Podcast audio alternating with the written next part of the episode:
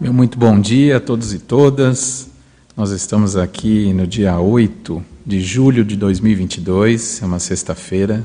Estamos na atividade Epicentrismo e Debate de número 122. Eu sou Caio Polizel e hoje vou apresentar o tema Interação Auto-Anticonflitividade Complexes, da especialidade Anticonflitologia.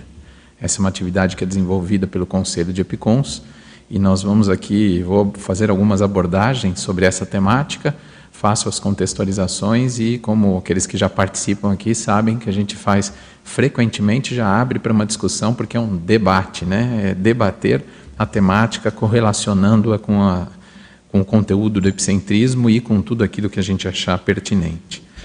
Bom, vamos lá. A definição da, da temática de hoje é a seguinte: a interação auto anticonflitividade complexes é a influência mútua ou ação recíproca entre o estado de homeostasia lúcida, intra e interconsciencial, integrada à autopredisposição para a imperturbabilidade diária, o sobrepairamento cosmoético, a auto-mega-euforização e a consecução satisfatória da programação existencial da consim intermissivista. Então, quando a gente fala ali no começo, né, da interação, a influência mútua ou ação, ou é podemos entender como uma relação direta entre todos esses pontos, né? Até na sinonímia nós colocamos a relação auto-anticonflitividade complexes ou ação recíproca anticonflitividade complexes. Eu costumo dizer, e eu tenho falado um pouco sobre essa temática, é, que ela tem um nível de aprofundamento bem interessante. Toda vez que a gente fala de complexes, e quando a gente fala de anticonflitividade, a gente está indo numa camada é, de, de aprofundamento inter, inter, intraconsciencial muito grande. Vocês vou tentar trazer algumas contextualizações. Eu tenho percebido bastante é, esse aprofundamento quando a gente começa a falar desse tema.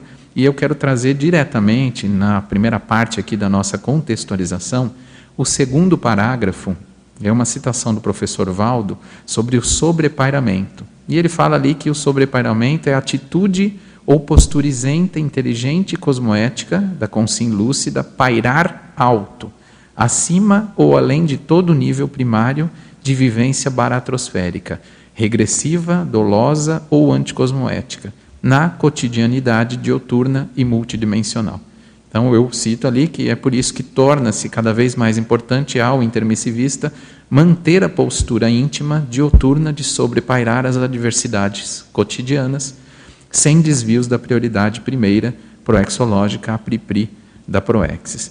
E cito, ressalto também o, o parágrafo logo na sequência, que tem uma relação direta com o contraponto da complexes, refletindo também sobre o incomplexes. É importante a gente fazer esse, é, essa análise nos dois pontos.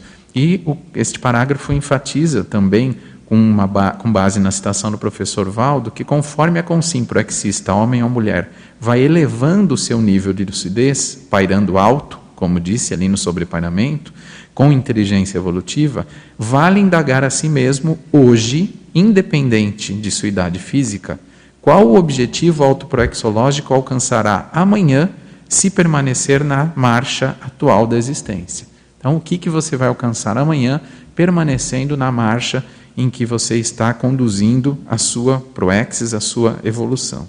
E eu quero fechar essa parte da contextualização com o parágrafo final da primeira página, que enfatiza a auto-mega-euforização e nas duas linhas finais traz a seguinte citação: A vivência regular da auto-mega-euforização apresenta relação direta com o nível da anticonflitividade da consim. Então, trazendo aí essa relação de quanto que a gente está conseguindo manter uma anticonflitividade e quanto a gente pode ter benefícios da auto-mega-euforização. Na segunda página, já na casuística, eu trago algumas é, casuísticas sobre essa vivência, sobre a questão de, dominar a conflitividade, seja ela uma conflitividade intraconsciencial ou interconsciencial. Eu cito ali a, abaixo os conflitos internos e os conflitos interpessoais, né, o endo ou o exo-conflito. E no terceiro parágrafo eu cito ali os indicadores. E esses indicadores, eu cito oito elementos, oito indicadores que fornecem uma base para a pessoa refletir sobre o caminho ao complexes. E lá no final, nas três últimas linhas, eu ressalto: tais indicadores merecem análise crítica do autopesquisador, pois são fundamentais quanto ao autodiagnóstico, mesmo que inicial, sobre a probabilidade de algum nível de completismo em andamento. Então, trago aqui algumas reflexões, alguns elementos para você poder fazer uma mensuração. Como estou caminhando nesse é, fluxo do complexes. É, na página 3, é o último item da casuística, tem aqui um, um, uma pergunta implícita, que é o item, a, o parágrafo do mega impulso. Ao longo da vida intrafísica, as consciências recebem uma série de estímulos ou impulsos que servem de modelo arco-reflexo ou uma resposta, né? podemos dizer aqui uma resposta a um dado estímulo que foi recebido, a algum tipo de reação. Então, no âmbito da proexis, é importante o intermissivista, você intermissivista, refletir quais mega impulsos ou mega estímulos proexológicos vem recebendo do maximecanismo evolutivo e não só refletir sobre quais são, mas se você tem tirado proveito disso. Esse é o grande ponto aqui desses mega impulsos. Já caminhando na enumeração, na parte final aqui do nosso paper, eu cito nos contrapontos, o primeiro parágrafo ali, 12 contrapontos caracterizadores de automanifestações, sejam elas conflituosas ou harmoniosas, em três categorias. Então, eu falei de uma categoria específica que é atitudinal, quanto às atitudes, intraconsciencial e reacional. São três é, categorias que eu citei com 12 contrapontos ali internamente. E no item escolha, que é logo abaixo dos contrapontos, está ali: caso opte pela atuação harmoniosa em qualquer das três categorias listadas, você provavelmente terá melhores condições de encaminhar-se ao completismo existencial. E quero citar o penúltimo parágrafo ainda desta página, que é o parágrafo do epicentrismo, com uma provocação para quem nos acompanha. Estamos aqui no Epicentrismo em Debate, então é bom fazer essa provocação para quem está aqui nos assistindo. É, fica, portanto, a ponderação ao intermissivista. Caso o epicentrismo consciencial seja um propósito pessoal prioritário e alinhado à percepção de autocomplexes, é útil o empenho real dos, dos autoesforços e a lucidez para o alcance da condição de auto-anticonflitividade em todas as esferas de auto-manifestação. O quanto cada um de nós, o quanto você que está aí nos assistindo, tem conseguido manter esse nível, uma condição de auto-anticonflitividade na, em todas as esferas da sua auto-manifestação. E aqui por fim, vou fazer a leitura da frase enfática e dos questionamentos. A frase enfática traz o seguinte conteúdo: A desperticidade está ao alcance de toda consciência intermissivista, desde que consiga minimizar ao máximo os auto e hétero conflitos, focalizando prioritariamente a imperturbabilidade e o sobrepairamento. Está aqui mais uma reflexão, mais uma provocação para quem está aí nos assistindo.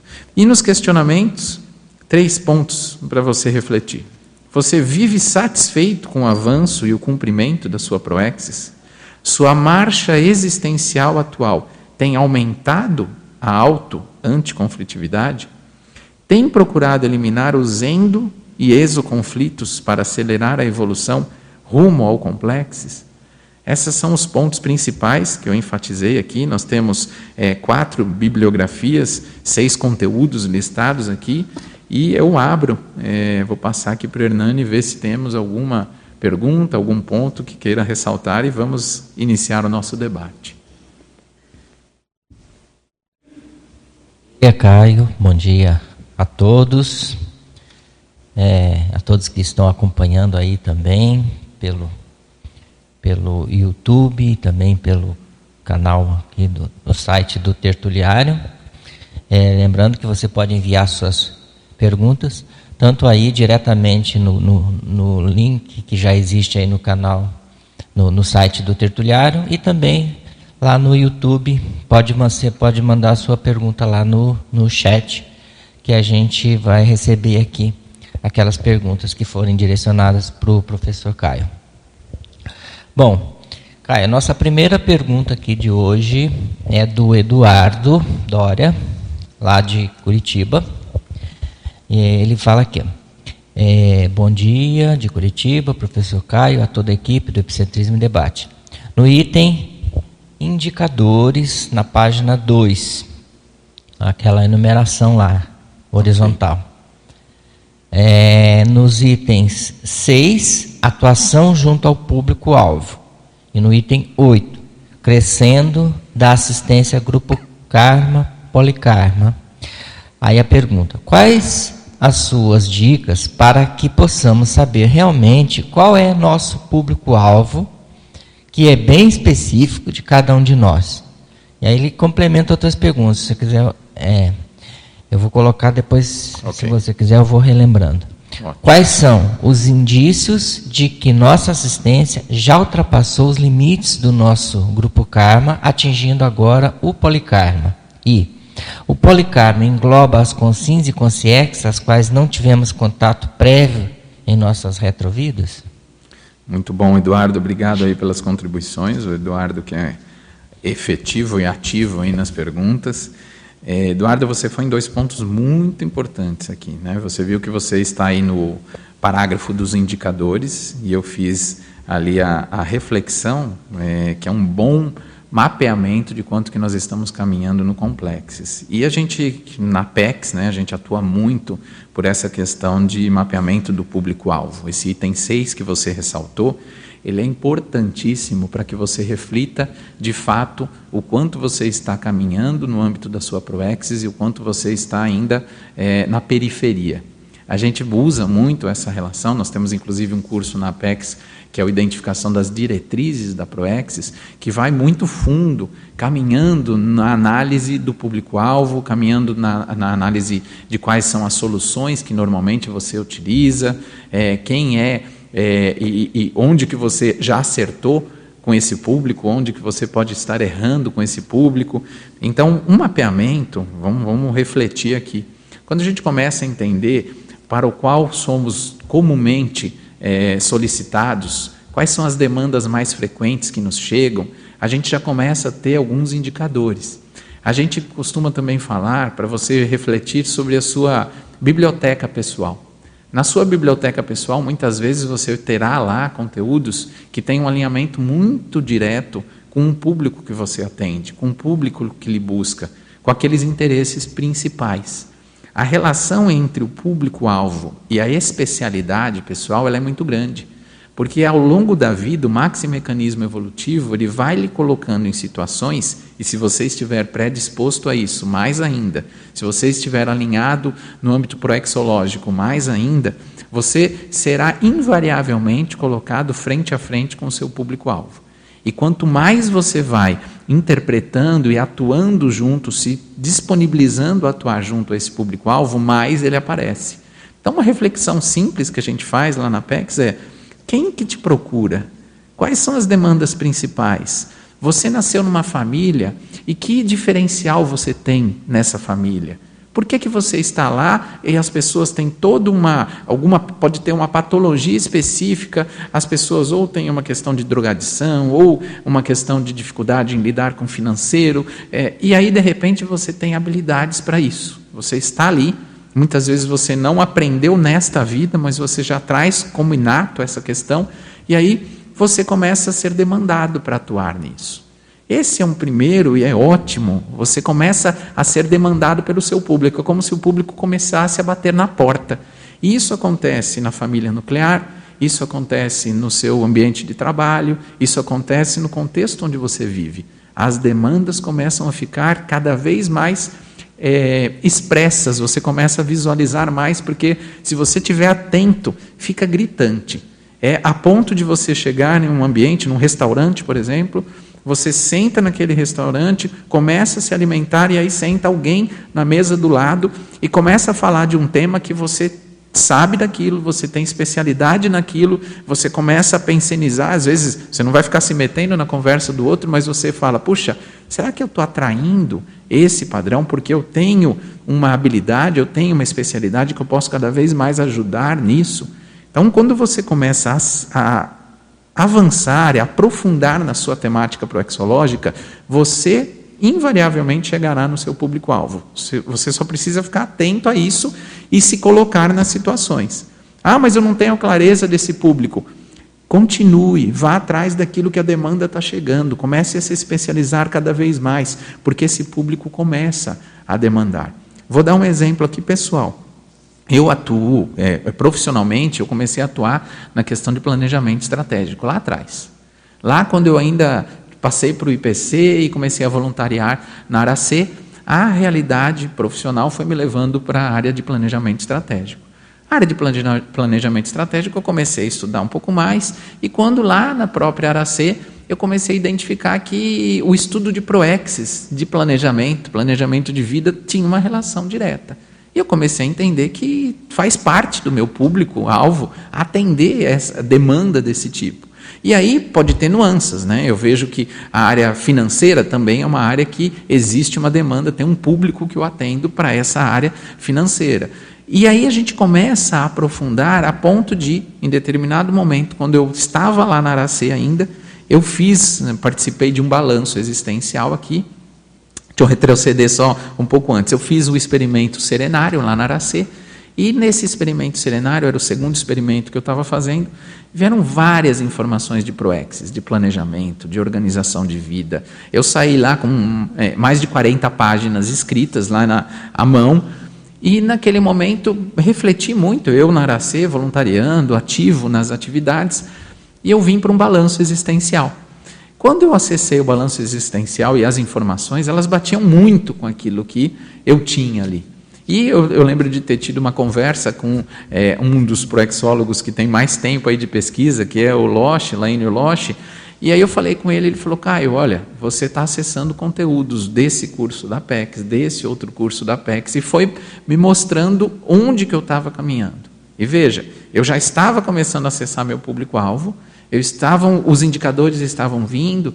Na hora que eu vi tudo aquilo, aquela realidade, eu não tive dúvida em migrar lá da Aracê e vir para a PEX, porque eu ia me aproximar cada vez mais desse público-alvo. Então veja, Eduardo, eu fiz um, um, processo de me colocar cada vez mais para aquele público que estava surgindo ali para mim e que eu estava começando a identificar. Dali para frente, são alguns passos que a gente começa a entender e que cada vez mais vai ficando gritante que aquele público começa a te procurar. As demandas começam a surgir. E aí, na sua segunda pergunta, quando você vai lá no item 8 do grupo Karma, Polikarma, é mais ou menos que a gente continua nessa reflexão que eu estou fazendo da minha vivência, quando a gente continua num nível de aprofundamento. Quando você começa a escrever um livro e esse livro começa a permear e você começa a ver é, com que ele tenha um alcance cada vez maior, a gente já começa a olhar, poxa, o alcance está ampliando. Mas muitas vezes, ainda assim, você pode estar atuando em grupo karma. Vou dar, continuar num exemplo meu. Eu, um outro tema que eu também estudo e hoje eu tenho atuado bastante é, na, na conscienciologia, né, pelo colegiado, é, pelo CDC, né, o colegiado da conscienciologia, é a questão de governança. E em de, determinado momento, na, na, na realidade convencional, eu escrevi um livro sobre essa temática de governança. E aí, à medida que eu vejo esse livro caminhando dentro das instituições pelo Brasil. Uma vez eu fui fazer uma visita é, no norte do país, e aí eu chego lá, a pessoa puxa aquele livro e me faz perguntas daquele livro. Então está permeando.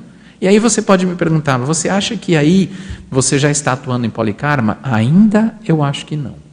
Eu ainda acho que isso tudo faz parte do meu grupo karma, porque é o grupo com o qual eu profissionalmente atuei, é o grupo que eu tenho um vínculo. À medida que estourar essa, vou usar a palavra, né, que, que eu é, superar essa realidade de consciências, que eu tenho algum tipo de vínculo, e à medida que alguém lá do outro do lado do, do mundo acessar uma informação, começar a chegar no Caio por essa realidade, aí eu acho que eu vou começar a estar atuando no nível de polikarma. Então é muito. Eu, eu não fico parado em olhar né, como é que eu faço esse crescendo da assistência, ampliando a assistência. Amplie a assistência para aquele grupo que está perto, porque isso provavelmente vai realizar um efeito halo, vai dar uma, uma abrangência e você pode, em algum momento, atuar policarmicamente. uma coisa que eu falo, assim, que às vezes as pessoas acham assim, ah, eu vou trocar a assistência do grupo Karma para o Polikarma. Eu falo, não é isso. Não. É. Você vai transbordar o grupo Karma. Ou seja, você, você a sua assistência ela, ela não, já não tem mais esse limite. Mas o grupo Karma continua incluído no Polikarma. Exato. Né? Então, quando você está tá sobrando, está né? Tá ultrapassando, o alcance está indo além, aí você começa a sair do grupo Karma. Não é que você sai do grupo Karma, você amplia, amplia. além do grupo Karma. Né? Isso. Eu acho eu, que às vezes as pessoas têm dificuldade de entender isso. Eu tenho um exemplo que eu uso como referência para citar, é, Hernani, bem nessa linha, a questão da especialidade e o alcance. Quando a gente vai aprofundando nessa especialidade, esse alcance vai tomando uma proporção que a gente não controla. Então eu uso um exemplo bem simples assim. Se eu tenho um problema no meu joelho, o primeiro movimento que eu vou fazer, ou eu vou num, num, posto de saúde perto de casa, ou eu vou no meu plano de saúde e vou fazer um atendimento no médico que tiver lá. Aí eu fui lá, fiz o atendimento. Passado alguns dias, tomei o medicamento, não melhorou. Eu vou falar assim: bom, será que tem algum médico especializado aqui na cidade em joelho? E aí eu vou procurar esse médico. À medida que isso não melhora, eu vou falar, bom, no Brasil tem um, quem é a referência no Brasil nessa área que está me, me complicando? Eu vou tentar procurar essa pessoa. Se ainda assim eu não conseguir, pode ser que eu vá procurar no mundo, né? No mundo, onde que tem um médico especializado nessa área. Aquele médico que está lá no outro lado do mundo, que eu vou procurá-lo, para mim, que quando chega nesse tipo de especialidade, que as pessoas vão procurando, porque tem uma demanda tão específica, a gente começa a suplantar a realidade do grupo Karma para ir para o Polikarma. Para mim, assim, eu uso esse um pouco como exemplo de especialidade e caminhando para a policarmalidade. Dá para falar certamente que é isso? Ainda estou experimentando para ver o quanto que o potencial de especialidade começa a te promover uma realidade policármica. Mas para mim que sim. Né? Vamos, vamos, supor que eu começasse aqui a aprofundar nisso de governança. Amanhã ou depois eu, eu, eh, sei lá, tenho uma possibilidade de eu fazer um projeto e atuar na ONU, ajudar um país a resolver uma questão de diplomacia, de resolver a temática de conflitividade interpaíses. Pode ser que aí sim eu estaria caminhando no âmbito de policarmalidade. Mas não sei, se eu tiver um vínculo com aquele país em específico, vamos supor, eu tenho cidadania portuguesa. Não sei se, se eu estiver fazendo uma realidade de ajudar na anticonflitividade com é, Brasil-Portugal, por exemplo, se fosse isso, né, dando um exemplo, eu acho que ainda seria grupo karma. Não seria uma questão policármica. Entende? Olha o, o tamanho disso. Né? É difícil a gente estipular exatamente o que, que é. Mas eu não me prendo nisso, nessa, nesse indicador, Eduardo, eu sigo tentando ao máximo ampliar o meu potencial interassistencial para ver qual é essa abrangência e onde chega isso. Mas eu, vamos abrir aí, vamos, vamos discutir, né? Bem, se eu for olhar a sua holobiografia, aquilo que você fez e, e aquilo que, que afetou a humanidade como um todo, tanto positivamente como negativamente, faz da humanidade seu grupo karma. Então, o seu grupo karma são os seres humanos do planeta.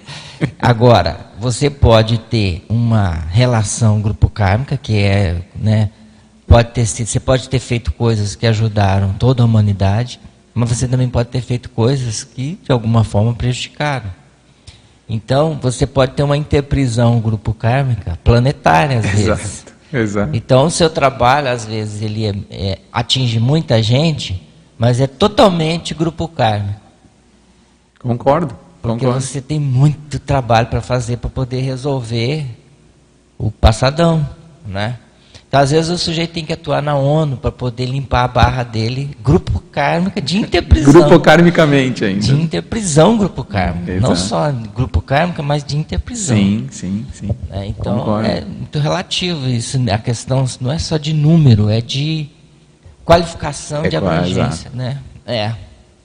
Concordo plenamente. E, e é. eu vejo que, assim, é, o indicador ele é muito intraconsciencial. Né? Naquele dia, num dos dias né, que eu estava viajando, eu nunca tinha ido naquela instituição e a pessoa sacou o livro, e aquele livro ela me disse tudo o que tinha feito, né? E a gente fala muito, né? O professor Valdo falava tanto de deixar grafado, da escrita. Aquele dia eu tive a experiência do que é o potencial disso, mas só. Não foi nada polikarmicamente falando, né? Porque a primeira reflexão eu falei, poxa, eu nunca tinha falado com essa pessoa. Mas é um ciclo de relacionamento que ainda chega naquela consciência. Então, não dá para falar, é, é difícil, né? É tênue essa linha. Mas o grande ponto é, faça assistência. É Aprofunde na assistência, porque aí você vai ter esse crescendo de assistência, grupo karma, polikarma, sem estar tá tentando controlar, porque senão fica aquilo, né? Ah, não, não vou ajudar aqui. Eu vou, vou tentar atuar mais polikarmicamente do que grupo karmicamente. Às vezes você tem um, o primeiro ponto aqui é, é, é, é a reflexão inicial, né? Gosto muito daquela frase do professor Valdo no manual da dupla evolutiva, que ele, ele fala que a dupla evolutiva é o primeiro é, é, a, é a pinguela para a policarmalidade. É. Né? A pinguela, para aquele que é mineiro, vai saber, né? aquela pontezinha né? que, que você atravessa um, um riachinho. É, é uma ponte para a policarmalidade. Por quê? Porque é dentro de casa que um sabe onde o calo do outro aperta, é dentro de casa que a gente sabe onde que o outro põe a toalha que mexe com a nossa conflitividade. E aí sim, quando você começa a trabalhar isso dentro de casa, com a família nuclear, com os amigos no vínculo mais próximo, aí sim você está ampliando esse processo. Simone, quer? É, então, nessa mesma linha. Bom dia, Caio. Bom Parabéns. Dia. Obrigado. Uma temática assim, prioritária né, para todos nós. É verdade. É, nessa questão da atuação junto ao público-alvo né, que o Eduardo trouxe, eu fiquei aqui pensando é, que, como você até colocou, né, nós trazemos essa condição provavelmente do curso intermissivo, já de maneira inata. Uhum. Mas é, eu queria te fazer uma pergunta, porque isso também aconteceu comigo, né? Inclusive você foi uma das pessoas que me ajudou a entrar na rota, né, da minha uhum. ProEx. Mas por que que você acha que acontece é, essa evitação pela nossa parte, sendo que são é, conteúdos inatos, vamos dizer assim, mas ainda assim nós é, tentamos é, deixar de lado a ProEx, mesmo com todos os indicadores, aquilo estampado no nosso rosto e nós procuramos aí dar uma, uma bela de uma desviada. Uma desviada, né? né? Então, assim, o que, que você... Eh, você acha que pode ser algo de... É, dentro do nosso processo de conflitividade? Tem algum conflito íntimo? Como é que você vê isso? É, pode ser muita coisa, né, Simone? E para cada consciência pode ser de uma forma. É, o professor Valdo tinha muito aquela expressão, né? É, às vezes escorre pelas pernas, né? O xixi pelas pernas de medo do, do desafio que tem pela frente, né? Porque ah, muita gente, quando é especialista em matemática, e aí você está numa grande reunião e aquela pessoa é especializada naquilo e você precisa daquela especialidade para ajudar na interassistência e a pessoa não consegue levantar a mão. Por quê? Porque ao levantar a mão, ela vai ficar exposta por extrafísico ela vai estar exposta de que ela está assumindo, batendo no peito que a responsabilidade é dela. Sabe aquele, no meio daquela reunião, quando está todo um processo, você bate no peito e fala assim: deixa comigo, isso é comigo que eu dou conta.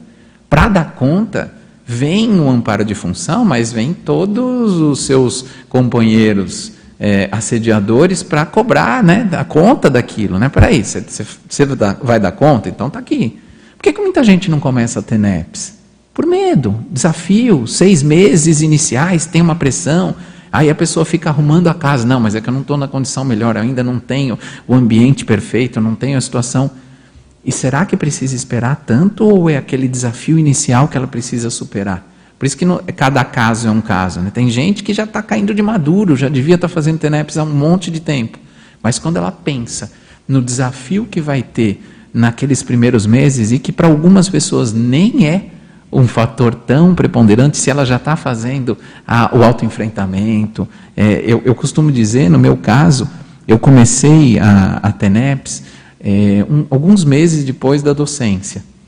E na docência, para mim, eu já fui trabalhando tantos daqueles pontos principais que eram desafiadores para mim, que eram traços e, e aquilo que eu tinha deixado embaixo do tapete e não queria mexer. Na docência, eu tive que tirar o tapete olhar para aqueles pontos e fui tratando.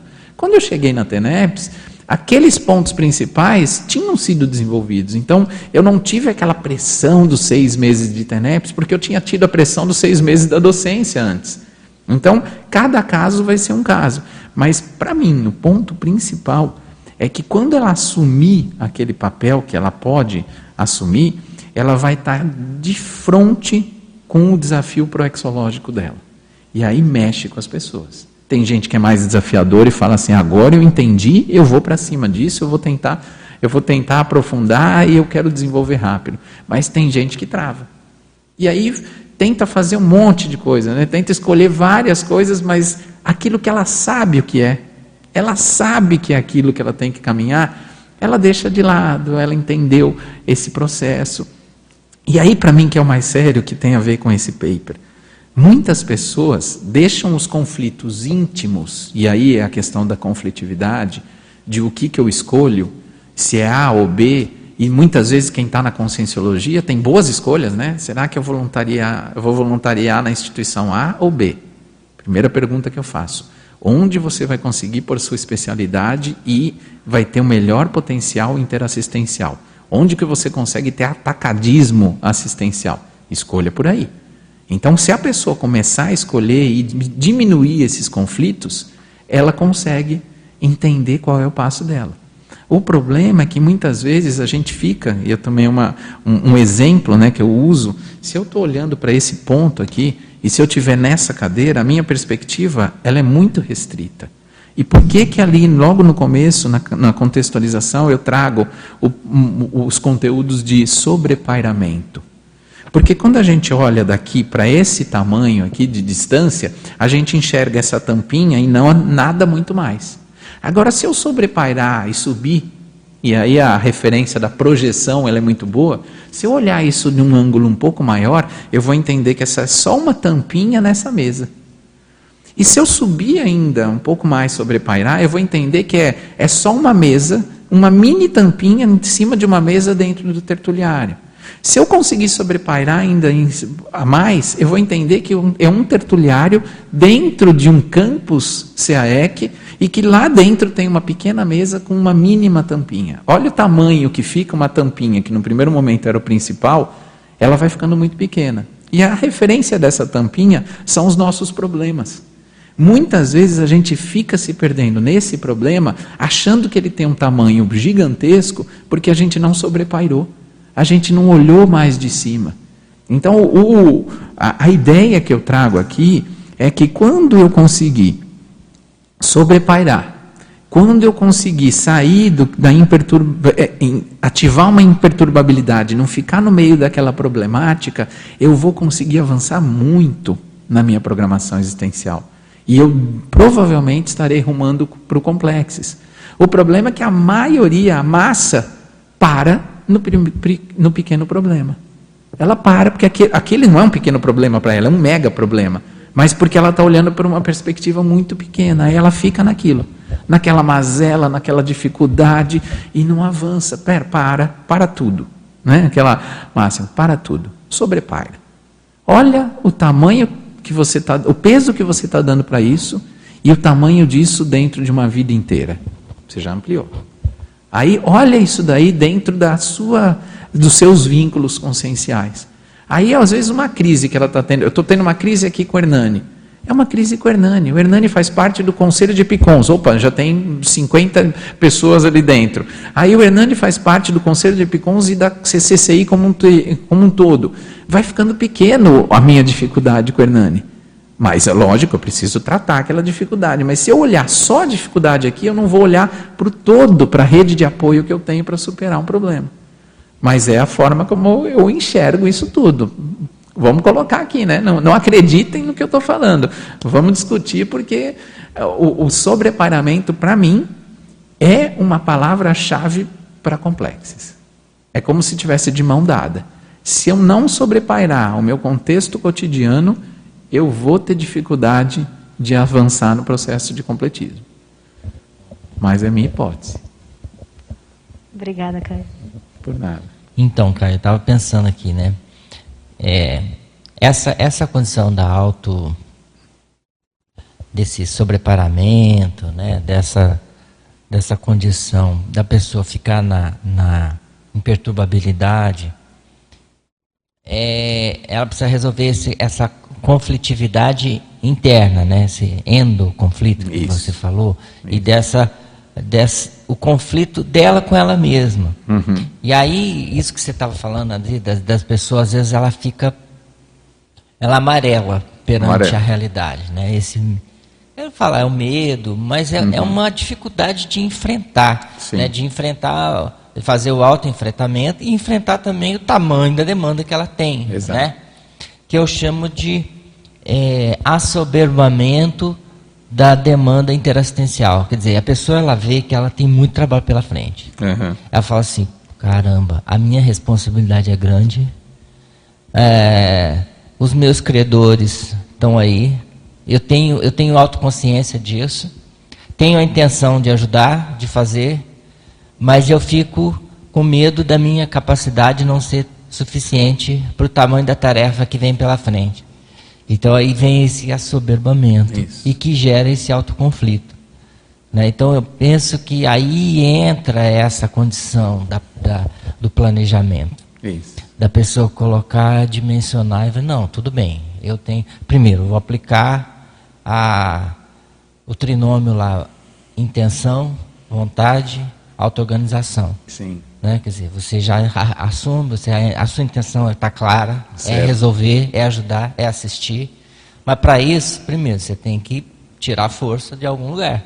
E você tem que estabelecer um, uma organização. E aí que eu vejo que essa questão da ProEx é, é é chave. É chave. É chave. Né? E essa ideia de planejar, porque aí esse assoberbamento começa a sair. A hora que você vê o horizonte, né? Você vê, não, você vê o passo a passo para chegar lá. Não, a tarefa é grande, mas tem um caminho. Exato. Tem um. É que quando você está no meio, a tarefa ela fica gigantesca e você não enxerga os caminhos, porque você está tão incluído naquela realidade que você acaba não olhando que assim, peraí, tem vários caminhos para uma solução. Tem vários caminhos para eu resolver uma problemática. Mas quando você está inserido naquele contexto, você não enxerga aquilo.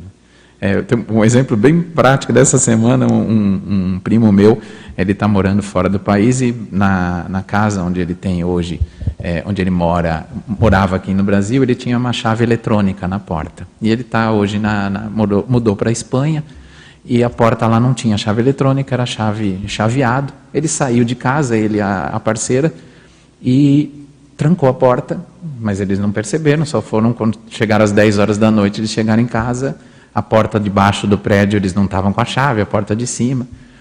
E aí a, a, eles contando né, como que eles resolveram, chamaram o, é, um chaveiro para abrir, foi 80 euros para abrir a porta inicial, a porta de cima que era eletrônica mais 300 euros, tudo aquilo, né? E aí eu, eu que estava de fora, eu falei assim, puxa, mas eles podiam, era 10 da noite, né? Podiam ter ido para um hotel, pagava 50 euros no hotel, na, na manhã seguinte ia ter alguém ali para abrir a porta, ia na imobiliária, pegava a senha ali de backup e resolvia sem custo. Mas eu não estava na situação. Eu, eu consegui olhar para outras soluções porque eu não estava emocionalmente submetido àquilo. Agora, se eles tivessem sobrepairado, aí vai a lógica do sobrepairamento. Uhum. Saído daquele contexto, olhado para aquilo e falado assim: como que eu posso ter uma solução para o problema como um todo? Não para aquela chave.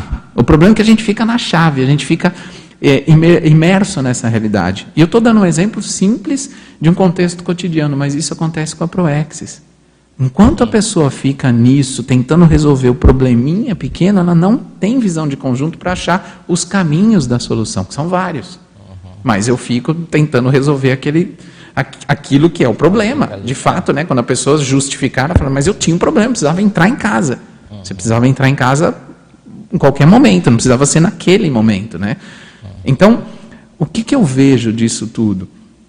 Quando eu estou pesquisando essa temática né, e entendendo, eu fui lá atrás e, e pensar em dois temas. Né? Eu, tra eu, trago aqui como um exemplo o diagrama, a gente tem até publicado isso pela Apex, o diagrama proexológico de causa e efeito, que tem a ver com essa questão do planejamento que o Hernani falou. Quando você, o diagrama é, de causa e efeito, que aí é da, eu, eu, peguei da ciência convencional, diagrama de Ishikawa ou espinha de peixe, dá para quem quiser aprofundar pode pesquisar isso. Convencionamento tem esse diagrama que é toda causa, todo efeito tem uma causa. E aí ele, esse Ishikawa foi olhar na linha de produção quais eram as causas para gerar um efeito específico na produção. E eu fiz um, uma associação de ideias com a Proexis. Vamos supor, se eu tenho lá, pensa uma espinha de peixe, onde tem a cabeça de peixe aqui na frente e a espinha daquele peixe atrás. Se a gente colocar os nossos objetivos principais como o efeito daquilo tudo, que é a cabeça do peixe, vamos pôr dois objetivos. Ah, eu quero dominar as energias, eu quero ter, desenvolver minha especialidade é, é, proexológica. Digamos que você tem esses dois objetivos na cabeça ali, que é onde você quer chegar. É a, o seu efeito você tem uma série de causas. Na espinha de peixe, se a gente pegar as áreas da vida, ah, o voluntariado, a família, o trabalho, é, a realidade somática, é, holossomática, toda a realidade financeira, toda a realidade extrafísica, isso tudo pode ser causa que te leve para alcançar aqueles dois objetivos ou te distancie daqueles objetivos. Quando você não presta atenção nesse planejamento e não põe definido o que, que você quer ali na frente, aquilo tudo está no dia a dia, você só está vivendo, você está tocando um dia a dia à mercê de seu público-alvo te procurar, você fazer uma assistência, atender aquela assistência, mas você não está profissionalizando a sua programação, a, a, a sua especialidade proexológica, o seu nível de assistência. Você não está profissionalizando para você chegar ali naquele público-alvo. Então, o que eu costumo dizer, deixe claro o que você tem ali na frente como objetivo e olhe para a sua vida nas diversas áreas o que é, o que está lhe atrapalhando de alcançar aquilo. O que quem, quem falava isso direto para a gente? O que não serve, não serve mesmo. O que não presta, não presta mesmo. Se não serve aquilo, não deixe aquilo no seu cotidiano. Mais um exemplo. Se esses dois objetivos, dominar as energias e desenvolver a minha especialidade proexológica, se eles são os objetivos, e aí você está lá numa atuação no dia a dia, já tem um trabalho que você gasta uma carga horária naquele trabalho, aí de repente surge a oportunidade de você ser o síndico do prédio. É a área profissional que está ali. Precisa. Isso vai te ajudar a trazer, a desenvolver aquela especialidade? Se sim, assuma. Se não, tira. Porque é o efeito vai ser ou você alcançar ou você distanciar. Então, tem, tem uma fala muito comum que os coaches, né, hoje em dia está muito em voga, né, o coach, ele fala, isso te aproxima ou te distancia do seu objetivo? Eu faço a mesma pergunta aqui. Deixar essas atividades que você não precisa, assumir voluntariado em 3, 4 ICs, assumir uma série de atividades que não precisa, te leva para aquele objetivo ou te distancia? Veja, eu estou falando de algo que é importante, o voluntariado. Mas só que se a pessoa estiver usando o voluntariado para se desviar, porque ela está assumindo um monte de coisa que não é o principal dela, ela também não vai se levar para o complexo. Ela não vai caminhar para aquilo que é o principal dela, a prioridade primeira. Então é assim que eu vejo que a gente precisa construir um planejamento para ter claro o que, que eu quero até o final do ano, o que, que eu quero para os próximos cinco anos. Que seja uma, uma um objetivo, mas esse objetivo ele tem que estar na pauta principal e tudo que você fizer para alcançar esse objetivo. E às vezes a pessoa ela tem até uma uma atitude altruísta, só que emocionalmente afetada pela pela eh, um sentimento de urgência um sentimento, eu preciso ajudar, eu me sinto devendo, eu quero Isso. fazer, Isso. eu quero ajudar todo mundo que eu puder. Mas aí, esse, quando isso acaba é, afetando emocionalmente a pessoa, ela, ela erra no planejamento, Isso. ela erra na aplicação da. Isso. Né? Nós já vimos várias vezes, né, Hernani? Você que ficou muito próximo do professor Valdo, eu assistia mais, era a distância até então, antes de mudar para cá. Mas eu vi várias vezes ele falar, ter essa fala, né? Olha, agora é que você entrou no veio da sua Proex. É. E aí você olha e fala assim, mas fulano, há tanto tempo aqui, fazendo tanto pela conscienciologia, e o professor Valdo fala que agora, depois de 15 anos que ele está ali dentro, ou ele ou ela acessou né, o principal, o core da Proexis dele? Sim, porque muitas vezes a gente está fazendo um monte de coisa que é periférico. Aí volto lá para a fala do Eduardo, é, do, do público-alvo. Às vezes a gente está assistindo muito, mas na periferia. Não é o pensa aquele alvo, né? Você está ali, o alvo, você está acertando aquele é. alvo. Só que você está na beirada, não está indo no tá centro. Indo no você está na periferia daquilo que você precisa, tá, precisaria estar fazendo. Então, é parar para pensar o que, que é que mais me move. O que, que me tira? A gente tem muito essa questão ali na, na PEX, né? O que, que te tira às três horas da manhã para fazer? Olha, eu acordo três horas da manhã, numa boa, fui dormir à meia-noite, acordo às três para escrever sobre esse conteúdo, para atender tal atividade. O que é isso? O que, que você que te, que te mexe mesmo, que te movimenta, provavelmente tem muita relação com a sua proexis. Se você é um, um intermissivista, se você está pensando em interassistência, se isso te mexe, vá fundo daquilo. Tem uma, uma fala que a gente também usa é, ali na Apex, e que o, o próprio Loche trouxe já várias vezes isso, que eu acho bem bacana, porque ela é bem clara. Quando você não tem a clareza do seu processo, do que, que você precisa fazer no amanhã, é mais ou menos como se você estivesse numa pista com neblina. Você não sabe o que tem ali na frente daquela neblina. Você vai parar o carro, ou você pode ir com muita atenção, acende o pisca-alerta, continua olhando para entender onde está o abismo, porque logo ali na frente dissipa a neblina e vai clarear muita coisa. E o risco de você ficar parado de vir alguém atrás ali e, e dar um acidente maior. Então, a, a, a, o processo evolutivo a gente podia pensar nisso. Tem hora que você vai precisar parar, mas olha, para num posto, né? Você está ali na estrada, com tranquilidade. Pode ser que você precise desse pit stop, mas para mim, a maioria dos casos é simplesmente reduz, aumenta a lucidez, investe na autopesquisa, continua, porque logo na frente vai desnudando. Ah, tem isso aqui ali na frente. Ah, entendi uma outra assistência que eu precisava fazer. Você vai se mantendo ativo que as informações virão. Mas, de novo, não acredite em mim, não vá no meu bico. Entenda se isso tem a ver com esses indicadores aqui. Vocês viram. Se eu estou passando lá na página 2, terceira linha, terceiro parágrafo, bom humor, satisfação pessoal, elevada motivação, homeostase intraconsciencial, tem um equilíbrio ali intraconsciencial. Eu estava evoluindo ao longo do tempo, tem atuado cada vez mais com o público ou tem percebido isso. Está um saldo positivo nas interassistências realizadas e você está percebendo que tem um, uma ampliação, que seja ainda no grupo, mas tem um, um incremento nessa interassistência grupocármica, provavelmente você está caminhando para o complexo.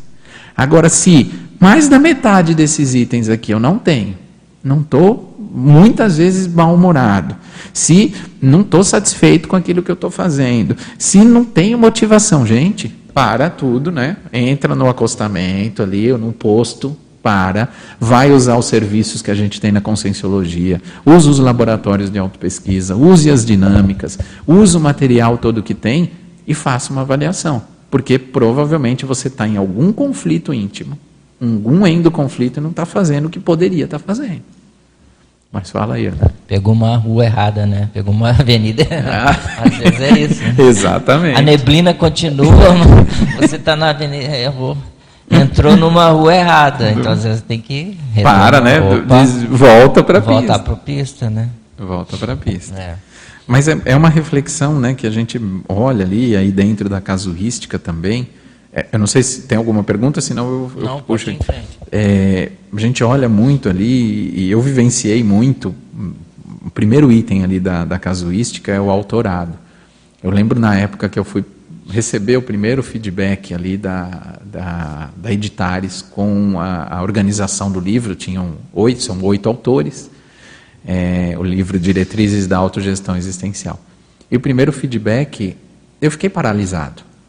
Fiquei o feedback, ah, é, o meu óculos, né? Pode ser que quem olha de fora fala assim, ah, mas não foi tanto assim, né? Não, não foi dessa forma. Mas o meu óculos, eu que estava ali vivenciado, eu entrei num conflito íntimo.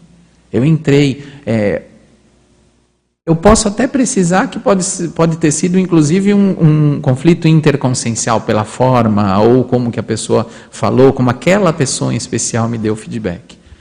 Só que aquilo me paralisou, eu entrei em conflito, refleti, refleti.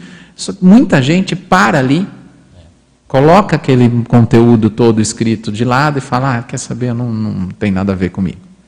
Só que e se esse conteúdo que essa pessoa deixou de lado, um projeto, pode ser um livro, pode ser um projeto, pode ser uma atuação dentro de uma IC, e se isso era fundamental naquele passo do caminho dela, no caminho proexológico dela, para arrumar o complexo? Ao pegar aquele, ao entrar naquela autoconflitividade e deixar de lado, o maior, quem mais perde é a própria consciência. Então, quando eu olhei para aquilo, eu falei assim: mas por que, que eu estou travado nisso? Passaram-se três meses eu não voltei no material.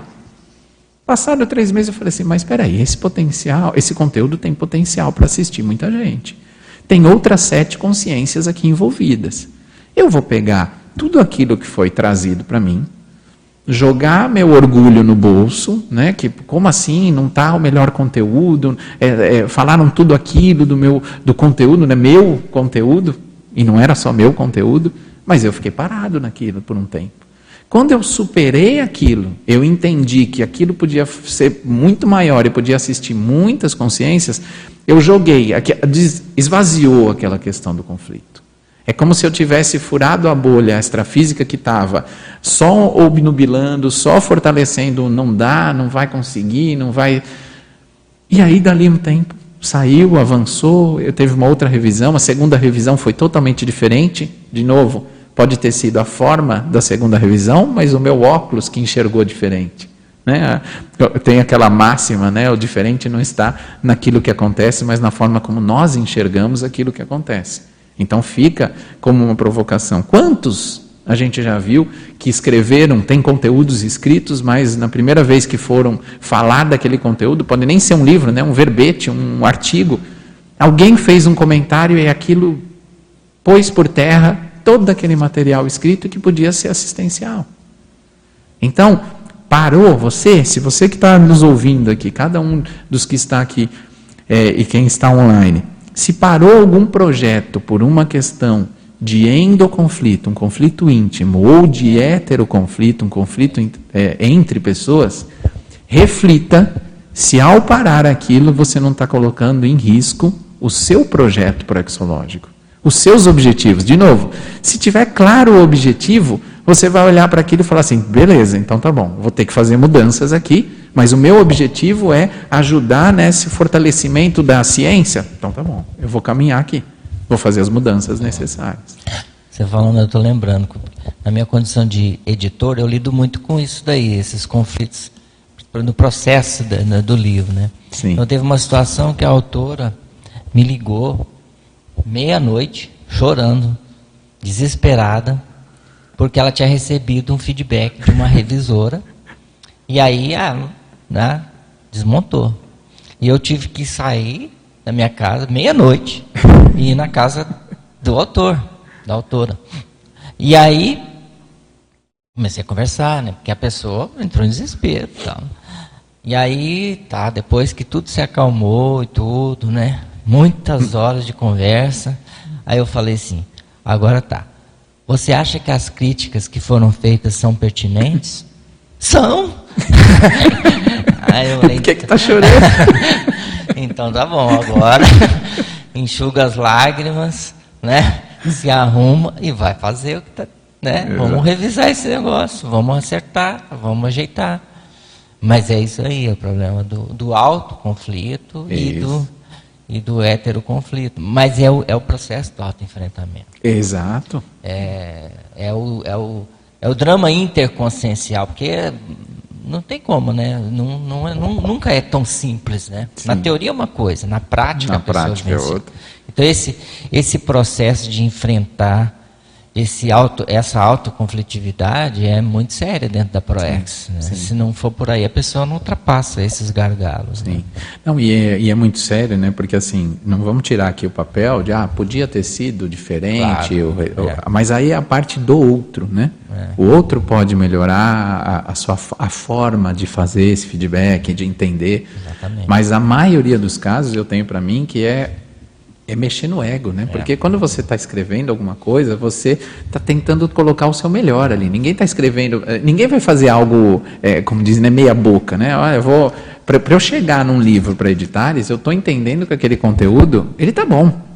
E na hora que alguém chega e fala assim, precisa mudar isso, precisa mudar aquilo, o, o cada fala o nível de conflitividade vai. É por isso que para dar o feedback para a pessoa, você tem que ter sensibilidade. Exatamente. Senão você. Porque você, você pode travar você um pode, processo. Em vez de facilitar, acaba dificultando. Dificulta. É. Mas aí é o olhar, né, Hernani? Uma, uma coisa né, é, é, essa, essa habilidade, né? Como que você pode fazer. E eu tive ótimas experiências depois daquele primeiro momento, eu tive ótimas experiências que me mostram assim: ah, não, essa forma não é a melhor, então eu já sei quando eu vou dar um feedback, como eu posso fazer, e essa forma eu achei bem bacana. Mas tem estilística também, né? Estilística muda, porque às vezes eu, tem pessoas que são mais direto é, ao ponto. Ó, é. E, e a, se eu fosse olhar, falar com a pessoa, ela ia falar assim: não, mas ah. eu só falei disso só e falei. disso. É. Porque para aquela pessoa não, não tem um problema, não está envolvido emocionalmente. O autor tá. Então, a melhor maneira que você puder fazer, ótimo. Mas a gente está olhando não pela perspectiva de quem deu o feedback, a gente tem que olhar pela perspectiva de você que está recebendo o feedback. O que é aquele feedback que pode ser no retorno de um livro, num relatório do trabalho, é. num feedback dentro de casa, quando você está ajudando a, a, esposa, o marido, a, o parceiro, o duplista, seja lá quem for. Tudo isso é feedback que pode gerar conflitos em você. E esse conflito ele pode ser atravancador ou uma ótima oportunidade de evoluir, de fazer o autoenfrentamento. Então, a oportunidade tem. Por isso que eu vejo esse conteúdo do sobreparamento como uma grande oportunidade de avançar na marcha aqui que, do processo ou do incomplexes ou do complexes. À medida que você paira alto da situação você olha aquilo como uma oportunidade de aprendizado. Peraí, o que que eu tenho que aprender com isso? Por que que fulano me trouxe essa forma de fala? O que que ele está tentando me mostrar que se eu entender eu posso aumentar o meu potencial assistencial? Essa é uma forma madura de entender. Agora, mas você viu fulano falou isso, falou aquilo, não gostou daquela forma minha, da minha abordagem? Gente, joga fora isso, sobrepaira, tenta entender o que tem por trás daquele contexto. Porque esse tipo de reflexão, ele é paralisante. Ele é incompletista. Ele ruma ao incomplexes, porque a pessoa fica naquela reflexão sem fim, tentando arrumar culpados para aquele processo, do porquê que ela não está avançando, e aí ela não vai avançar naquilo que precisa. Mas pode falar, Simone. Então, é, aqui na terceira página, Caio. Pois não. A questão da. aquela enumeração né, que você colocou. Uhum. Em relação à nossa automanifestação, é, eu fiquei questionando, porque ontem eu tive um fato interessante, onde eu fui para um convite né, é, relacionado. Eu penso que tem o meu veio proexológico né, uhum. né, envolvido. E assim, por mais que eu dominasse aquele conteúdo, é isso que eu queria entender. Por mais que eu dominasse aquele conteúdo, no momento que eu cheguei na conversa, é, apareceu uma outra variável que eu não esperava, vamos uhum. dizer assim. E mesmo naquele domínio, mesmo sentindo muita gratidão, vontade, felicidade, porque era um momento importante, eu entrei num estado de nervosismo sabe, sem autocontrole. Sim. E aí você coloca aqui a questão reacional, né? Onde você coloca aqui taquicardia versus equilíbrio. Aí eu comecei a questionar, mas como um negócio desse, a coisa maravilhosa, coisa boa, coisa importante, e assim ainda aquele desequilíbrio, vamos dizer, para aquele autocontrole relacionado às próprias energias, processo emocional. Então, assim, não sei se você pode aprofundar um pouquinho isso, porque eu fiquei muito reflexiva. Depois Sim. eu fui para uma dinâmica incomodada, sabe? Quando você fica incomodado, porque ainda o que está faltando ainda, né? Aquele autocontrole, aquele equilíbrio. Você poderia? Posso, posso. Vou, vou, fazer uma abordagem aqui, vamos ver se a gente chega nesse ponto. É, nesse reacional, né, taquicardia versus equilíbrio, a taquicardia também, né, é, a gente pode usar o medo como uma forma de sobrevivência, né? Medo é, é bom ter em alguma instância, né? O medo não pode ser paralisante. Então, se você entrou ali, mexeu com você emocionalmente, aquela taquicardia, ela pode ser uma ótima forma de você olhar e falar assim: olha, isso por esse ângulo eu não tinha enxergado ainda. Porque a gente está evoluindo, Simone, pensa. É ótimo que você conseguiu olhar para aquela realidade e falou assim: olha, isso saiu do meu controle mas você estava dominando, vamos assim dizer, né, as suas energias para saber que, olha, isso saiu do meu controle, me gerou taquicardia, mas o que é o isso? O que, que me surpreendeu? Porque o processo interassistencial, ele muitas vezes ele, ele foge ao comum. Né? A gente, outro dia mesmo, numa, na dinâmica, a gente estava conversando com uma consciência lá que ela, a, a, a sugestão, e ainda é, parapsiquicamente falando, né, tudo aquilo que surgiu, ficou claro que é aquela consciência podia usar. É, su, eu estou me fugindo a palavra aqui, mas é quando a gente tem uma atuação que não vai ao convencional que faríamos. Então, no processo interassistencial, aquela lógica de você repetir sempre o mesmo modus operandi, muitas vezes ele não, ele chega uma hora que não vale mais. Então você tem que superar aquela forma de fazer. No momento que você olha para aquilo que aconteceu e fala: bom, então deixa eu entender o que, que mudou. Porque eu estava dominando o conteúdo, eu estava dominando a situação e de repente aquilo aconteceu e mexeu comigo. Até porque, quando você olhar para esse processo assistencial, eu tenho por mim que alguns, é, alguns ferramentais que a gente desenvolve, em algum momento da nossa vida e do nosso processo interassistencial, ele deixa de funcionar para a gente ativar e desenvolver outros traços, outras habilidades. Então, aquele momento deixou de funcionar o controle, você teve que ir atrás de uma outra alternativa. Garanto que se você não paralisar naquilo e você tentar entender o que, que mexeu, você vai ficar uma assist... você vai desenvolver o seu processo assistencial. Agora, o que, que acontece com a maioria? Fica naquele conflito, não deu certo, no próximo chamado vai hesitar em ir, porque vai que ocorre aquilo de novo. Como é que eu vou ficar naquela situação? Não quero sentir aquilo de novo. Deixa de ir, deixa de caminhar no processo evolutivo, no meu entendimento. Agora, peraí. A assistência, muitas vezes, ela vai fugir ao nosso controle. E você topa ter uma interassistência com a mão, com a multidimensionalidade, de mão dadas com o seu amparador, e que se você seguir ali já já começa a ter uma informação diferente. Eu nunca me esqueço a interação que eu tive de, para mim aquilo foi uma das maiores expansões de consciências que eu tive, dando uma palestra. Isso foi logo no começo, no, ainda a gente estava indo lá, no, foi no Rio de Janeiro, indo pela Aracê ministrar uma, uma palestra e eu, eu vivi uma, uma, uma situação onde eu estava falando e eu sabia o que vinha, o que eu tinha que falar logo na sequência. Era, foi, foi bem fora de um padrão de, de normalidade. Né? Eu sabia o que vinha logo na sequência, porque vinha indicadores extrafísicos, ó, você tem que caminhar nisso. Tá? Mas eu estou falando isso e sabendo que tem que caminhar. Acho que assim, é, se eu tiver tido um, um, um, lance de lucidez do que seria um teleguiado, aquilo foi um micro exemplo do que pode ser, né? onde que você pode chegar, porque eu estava vendo tudo que tinha de próximo passo para acontecer. Isso eu estava de mão dada com o extrafísico. Porque naquele momento eu sabia que vinha aquilo e vinha a lógica para eu trabalhar aquela temática. Mas isso está de mão dada com o extrafísico. É fácil? Não. Mas o objetivo da gente, quando está ali num curso de campo, numa dinâmica, num, num, projeto de interassistência, quanto mais a gente se aproximar disso, melhor. Mas é fugir do controle. Porque a gente tende a. Né, tá, tá, aqui, ó, tô tateando. Estou tá controlando né, a, a tendência. Agora, assim, outra coisa importante, assim, dentro disso que você falou, e, e faz todo sentido, assim, o que você está trazendo. É, quando você está nesse mesmo movimento, é, por exemplo, está em duas pessoas, né? Chega uma terceira. E aí parece, o... que, parece que te pega desprevenido, né? naquele processo. Tem isso também, a questão da energia, aquela ah, tem, força tem. presencial daquela consciência. Mas, mas, muitas vezes mexe porque a gente quer manter o controle. Ah, porque um terceiro elemento vai mudar o ambiente. O panorama ali, a situação, né? O, o que você estava ali dominado na interação com o outro, um terceiro elemento é energia, é campo que se muda, mexe no campo muitas vezes, né? Quando chega alguém, né? Se você está ali numa linha de raciocínio, tá ótimo, né? Tá um, tá um, chegou numa ambiência positiva, você está tranquilo. Chegou um terceiro elemento, mexeu com aquilo.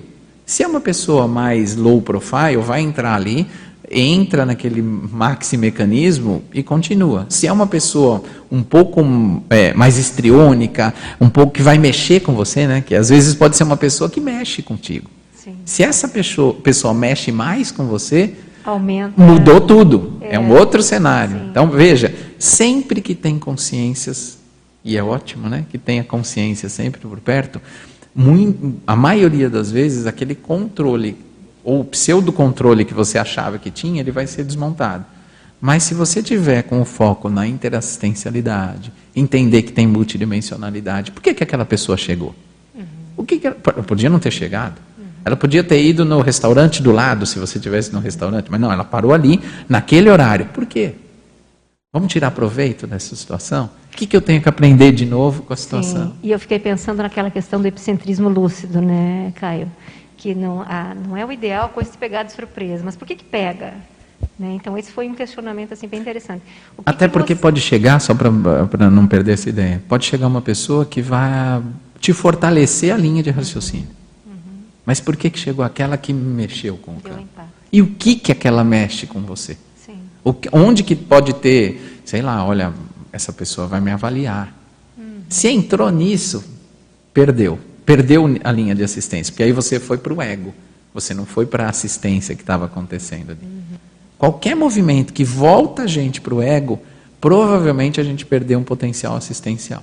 Aí aquele público-alvo, que pode ser, né? Aquela pessoa estava ali para ser assistida, não vai ser a mesma assistência. E, e qual seria a terapêutica, assim, na tua percepção? É um processo, um trabalho com energias, um processo mais... O que, que você sugeriria? Ah, tem muita coisa, né?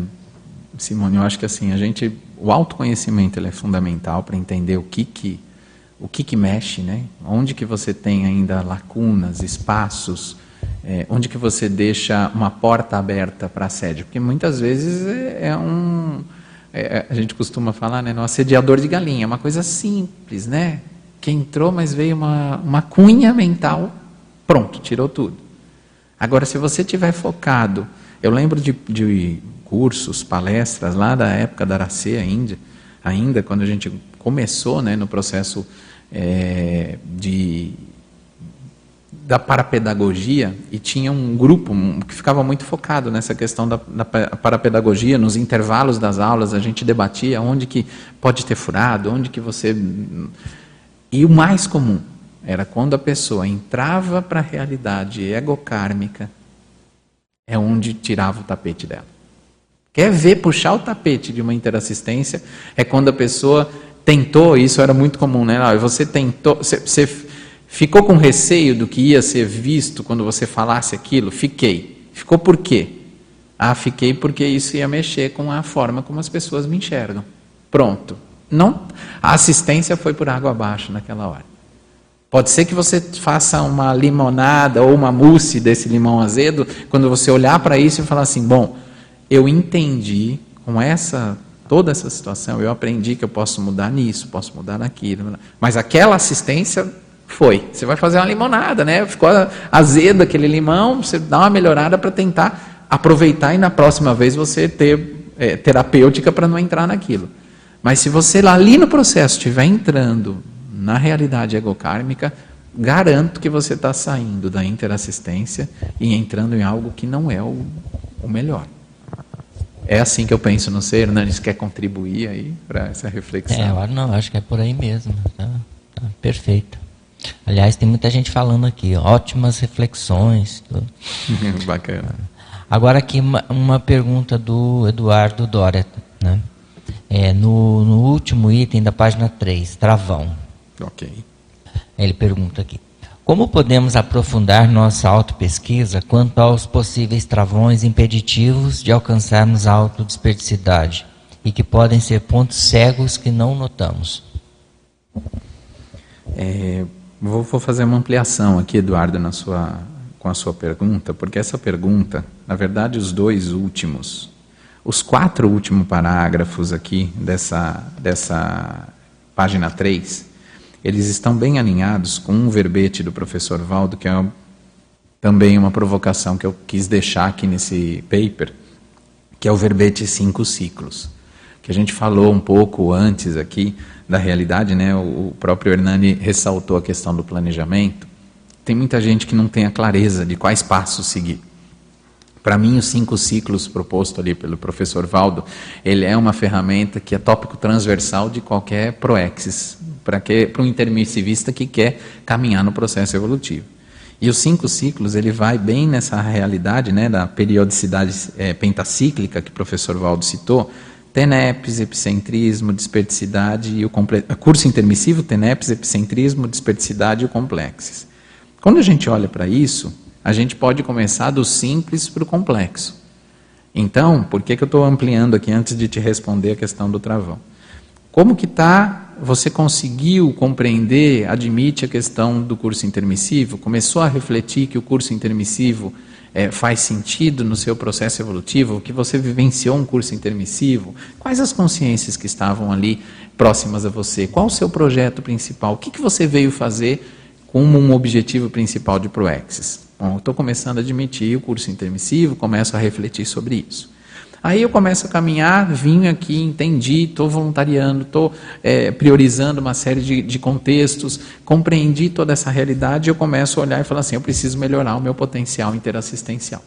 Aí vem uma ferramenta que pode ser usada, que é a TENEPS. Aí eu invisto naquilo, começo a entender um pouco mais, porque público-alvo também acessa a nossa TENEPS. Aí a gente começa a assistir, começa a entender essa questão compreendi, investi na TENEPS, comecei a me capacitar cada vez mais. Qual que é o próximo passo que está ali? O epicentrismo. Ah, o epicentrismo, ah, desafiador, você está falando aí de, é, de, de, fazer parte do, do Conselho de Epicons.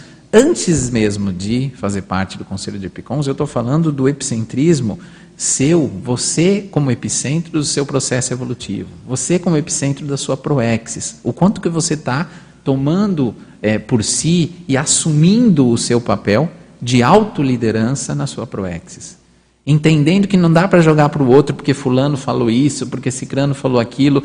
Não dá para você ficar nesse conflito e sim você olha para a realidade de, olha, eu estou na autoliderança da minha proexis, eu vou investir nisso e aí eu caminho para o processo do epicentrismo aí mais avançado, quando a gente quer caminhar ainda, é, avançar nesses passos. E aí vem o, o, quarto item, que é a desperticidade, que aí o Eduardo começou a perguntar, a resvalar. Lá atrás, a gente olhava para a desperticidade e falava, bom, nessa vida, né, pode ser que eu consiga, é 20 anos, né, o professor Valdo dava aqueles números lá atrás e a gente olhava para aquela realidade. De repente, o professor Valdo vem, desconstrói tudo e fala da desperticidade em três anos e diminuiu isso, e tem gente é, reflete até sobre essa que, questão de quantidade. Mas a, a desperticidade, a gente pode começar a ensaiar, aí, Eduardo, para a sua pergunta, é, que pode ser travão, e que, de novo, tem um processo de desperticidade, de travão, que a gente começa a perceber no nosso dia a dia. E tem gente que até brinca bastante com isso, né? Eu vejo voluntários falando, puxa, zerei a desperticidade. O que, que é? Eu estava conseguindo caminhar, estava conseguindo estar tá numa, é, num, é, num equilíbrio nas minhas vivências, nas minhas interrelações, na dificuldade que eu estava tendo na família, no, no, no, na família nuclear, no grupo, no ambiente de trabalho, estava tudo estável. Algo aconteceu, mexeu, puxa, eu parti para uma resposta mais ácida, eu briguei com uma pessoa, pô, zerei a desperticidade. Né? Esse tipo de, de, de, é, de exemplo, eu acho que ele é legal para a pessoa começar a fazer uma análise. Né? Eu, eu, brinco e faço associação com a CIPA na empresa. Né? Estou há tantos dias sem um acidente, estou há tantos dias sem entrar num processo de conflitividade, de endoconflito, de conflito interpessoal. Opa, eu comecei a caminhar para uma desperticidade. O que, que é? É consigo conceber um equilíbrio com a maior parte do tempo. Passei uma semana, passei um mês, passei seis meses, passei, opa, caí, entrei, embarquei num processo, não entendi, zerei a desperticidade. Começa de novo. Comece a entender que cada vez mais você pode conseguir um equilíbrio. Não precisa entrar na discussão direta. Você pode olhar o que, que aquela consciência está falando. Qual é o aprendizado disso? Como é que eu posso entender isso de uma forma diferente? Você começa a ter uma homeostasia melhor. Essa homeostasia vai trazendo aqueles pontos de bom humor, de satisfação, de um bem-estar. De novo, se eu caminho para esse lado, eu estou arrumando o complexo, que está lá no final dos cinco ciclos. Então, é mais ou menos o seguinte, Eduardo, vamos ver se a gente consegue responder. As, a prioridade, ela precisa invariável, invariavelmente ser os seus objetivos proexológicos. E a forma como você vai tocar o seu dia a dia para atender esses objetivos, você pode ter um nível maior de, de conflitividade um nível menor. Um nível maior de acalmia ou um nível menor um nível mais tranquilo para chegar nos resultados ou um nível um pouco mais exacerbado. Quem vai fazer a escolha e quem vai perceber isso é você no seu dia a dia. É você no voluntariado que vai receber um feedback. E aí, se você receber esse feedback, olhar e falar assim: opa, tem algo aqui que eu não tinha pensado. Você pode usar por esse lado. Ou você vai olhar e falar assim: está vendo Fulano? Fulano não muda. Sempre que vai dar um feedback, fala dessa forma. Pronto não foi para o caminho da anticonflitividade. E se você caminhar para esse, esse fluxo da anticonflitividade, de novo, você certamente estará rumando para complexos e certamente estará ajudando na questão da desperticidade. Então, zerou, diminuiu a conflitividade, você está aportando bons, uma boa quantidade de energia, uma boa quantidade de reflexão para você avançar no processo de desperticidade. Se você estiver entrando na conflitividade, está ali, né? Cada vez mais que eu é, é, caminhar para um processo conflitivo, menor será o meu resultado rumo à desperticidade. E aí eu volto no parágrafo, na primeira página, que é a questão da mega euforização. Primeira página, último parágrafo está lá. É possível verificar que quando o intermissivista está focado no alcance do complexo, prioriza o sobrepairamento e a homeostasia lúcida, intra e interconsciencial. E a partir da vivência da autoconscientização multidimensional, pode colher os frutos da auto-mega-euforização. E aí o Valdo vem com aquela fala que eu acho que a cachapante, que é a vivência da auto-mega-euforização, apresenta relação direta com o nível de anticonflitividade. Ou seja, se eu reduzir o nível de anticonflitividade, eu vou alcançar uma, um bem-estar. Esse bem-estar eu posso investir na auto-mega-euforização, que é complexo, a gente sabe disso, mas estou falando de evolução. Eu falei que esse, esse tema não é um tema simples, é um tema complexo. Quando a gente fala de complexos e anticonflitividade, ele é complexo. Complexos é complexo. Não é facinho, a gente não, não consegue de um dia para o outro. A gente vai vidas e fazendo escolhas rumo a isso. Se eu olho para essa questão, se eu sobrepairo, se eu tenho uma homeostase, se eu fico imperturbável o máximo possível do tempo, é crédito para a desperticidade. Você está fortalecendo esse passo rumo à desperticidade. É assim que eu penso, não sei se, é, se respondeu é, a, a, pergunta, qualquer coisa, Eduardo, coloque aí, e se o, o, grupo aqui, alguém quiser contribuir, fiquem à vontade, estou à disposição. Vamos aproveitar? Pode, Terezinha. Pois não.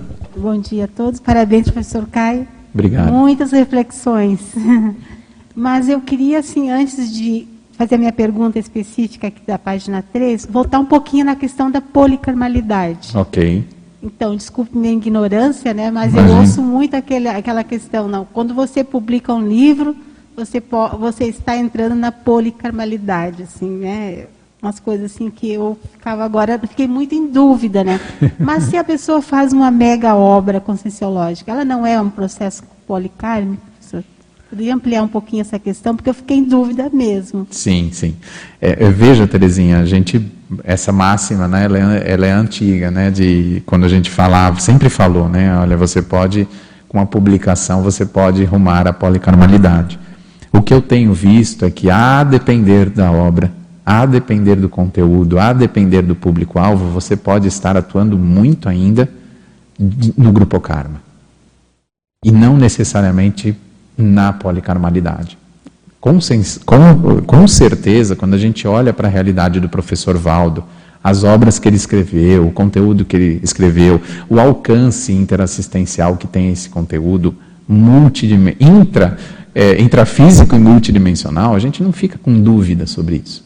Mas aquela reflexão que eu tive nas vezes que eu, que eu me deparei com o meu livro em vários cantos, é, tanto o livro convencional como o livro conscienciológico, é, a, o senti, a sensação que me veio no primeiro momento, porque eu tinha muito essa lógica, né? Olha, é, assim que eu caminhar para a publicação de um livro, eu vou rumar para a questão policármica.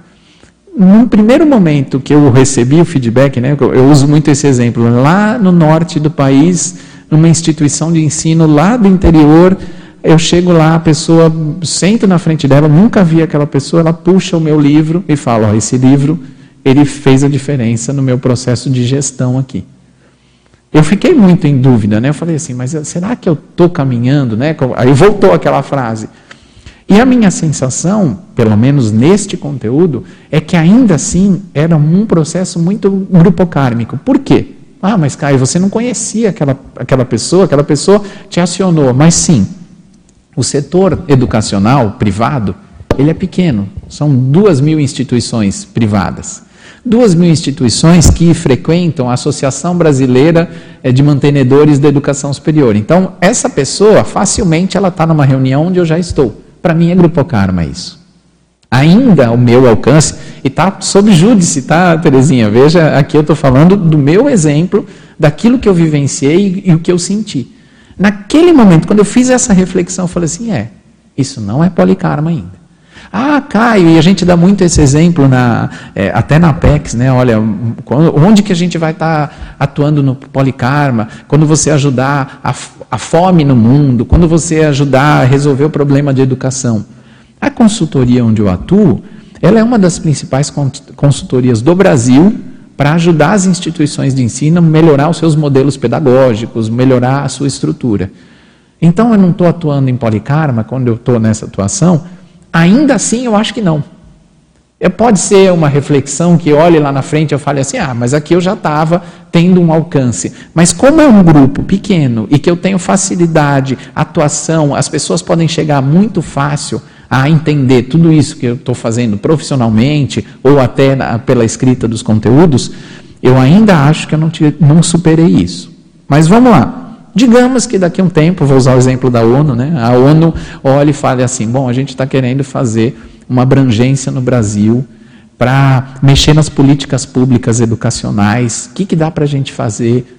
Pode ser que, se, vamos supor, a minha empresa, a, a, a, empresa começar a fazer um trabalho, eu escrevi um conteúdo e esse conteúdo mudou a, aquela secretaria do município lá nos rincões do Brasil Aí eu vou começar a olhar e falar assim: aqui eu acho que eu estou caminhando na policarmalidade. Mas enquanto está num grupo muito restrito, de vínculos muito próximos, que eu vou sentar amanhã com essa pessoa, vou poder é, é, assisti-la, conversar, discutir do meu livro, ainda eu acho que é, é grupo kármico. Não sei se, se eu dei o exemplo para facilitar o seu entendimento. Que eu fiquei pensando, então, a questão da TENEPS e a OFIEX. Uhum. Poderia ter uma relação, então, sim, né? Sim, sim, Daí, totalmente. Caso, né? Totalmente. A OFIEX seria a policarmalidade. Aí sim. Mas ah. quanto, quanto que a gente precisa caminhar pra na nossa, PROE, na nossa TENEPS para superar a barreira da grupo carmalidade para ir para para superar e instalar uma OFIEX, aí é um outro nível. Então, é nesse sentido que eu acho ah, dos, entendi, dos, passos, entendi, entendeu? Entendi Mas é cada caso é um caso. Às vezes vai ter alguém aqui na Conscienciologia que vai escrever a obra-prima que tem tudo a ver com a Proexis, é o core da Proexis dessa consciência. E ela vai vir escrever aquele conteúdo que é o, o substrato de todo o aprendizado dela, vai publicar esse conteúdo e esse conteúdo vai ter uma abrangência policármica. Não dá para gente. Cada caso é um caso, entendeu? Eu estou dando o exemplo da minha realidade como eu enxergo isso. E tá, né? É, verdade relativa de ponto. É assim que eu enxergo hoje essa realidade. Não, perfeito. Tem, Gostei tem do- um comentário aqui do André Kitts. Ok. Ele fala o seguinte: viu o professor Valdo comentar uma vez que, a rigor, esse pequeno planeta azul é um pequeno grupo karma ainda. E se você quer, é, se você ver líderes religiosos dogmáticos de alcance planetário, ainda são grupo kármicas. Então, penso que, que não é o número em si que importa, mas a qualidade da intencionalidade, o grau de liberdade autopensênica, ah, das restrições evolutivas, né, alcance, quer dizer, ele está dando essa ideia do abrangência, Isso, é e abrangência. não da quantidade de consciências, né? É, vamos pensar né, de- nesse exemplo, só, só avançar. Vamos supor que consiga fazer uma atuação que mude a política pública e a forma que o ensino é feito, isso vai facilitar com que as pessoas lá nos rincões do Brasil aprendam de um modo diferente. É, aí não estou falando de quantidade, eu estou falando do potencial assistencial que tem aquela atitude. Né, a abrangência, o atacadismo consciencial. Eu acho que aí é o atacadismo não só pela quantidade de consciências, mas o que, que você vai promover de mudança de fato. Mas é uma boa fala, né? Essa bolinha azul é, não deixa de ser um grupo Isso é um é. Agora tem uma. Ah, tem só mais queria um. concluir só, então. É, aqui na, na página 3, no, na- no Mega Impulso aí, Uhum, que eu achei bem interessante esse modelo de arco reflexo, né? isso. Qual seria a diferença entre essa questão do mega impulso e a impulsividade, né? No caso que pode levar a algo assim, né, que depois haja É, não, a ideia aqui é principalmente esses é, os estímulos, né? Os estímulos, os mega impulsos do processo evolutivo que a gente tem constantemente. E tem. O problema é que a gente não para para pensar aquilo que está acontecendo no nosso dia a dia, naquela conversa da Simone ali que ela estava exemplificando, pode ser que tenha tido um mega estímulo, um mega impulso para ela fazer uma superação, é, de um, de fazer uma recim e avançar no seu processo evolutivo é que a maioria pega aquela situação, vou usar o exemplo aqui que a Simone trouxe, e embota. Volta para si, fica na, na, na, na conflitividade, na, no endoconflito, na conflitividade íntima e não avança. Então ela perdeu um mega impulso, um mega estímulo do processo evolutivo e não avançou na proex. A impulsividade é totalmente diferente, né? Aquela pessoa que é impulsiva, aquela pessoa que não, eh, não tem nada de, de desperto, né? Não tem nada de acalmia, de sobrepairamento. Ela vai e sendo impulsiva, aquilo apareceu, ela, ela corre atrás, já vai fazer. Calma. Para, pensa. Nosso momento evolutivo, qualquer coisa que a gente faz no assoberbo pode perder a oportunidade interassistencial. A gente pode estar entrando em algo que não precisaria. Então, é, é, não sei se deu para, se ficou claro, né? Essa questão de usar os mega impulsos, os mega estímulos, aproveitando na, pro, na programação existencial. A oportunidade bate na porta muito mais do que a gente percebe. Só que a gente muitas vezes deixa passar essa oportunidade, não fez o que podia com aquela experiência, né? Paralisa, né? Fico ali e teve um estímulo, teve uma boa oportunidade e eu não fiz uso daquilo. A provocação é para isso. Pois não, Hernando? Tem aqui o, o Eduardo, ele, ele colocou um complemento daquela pergunta da desperticidade, né?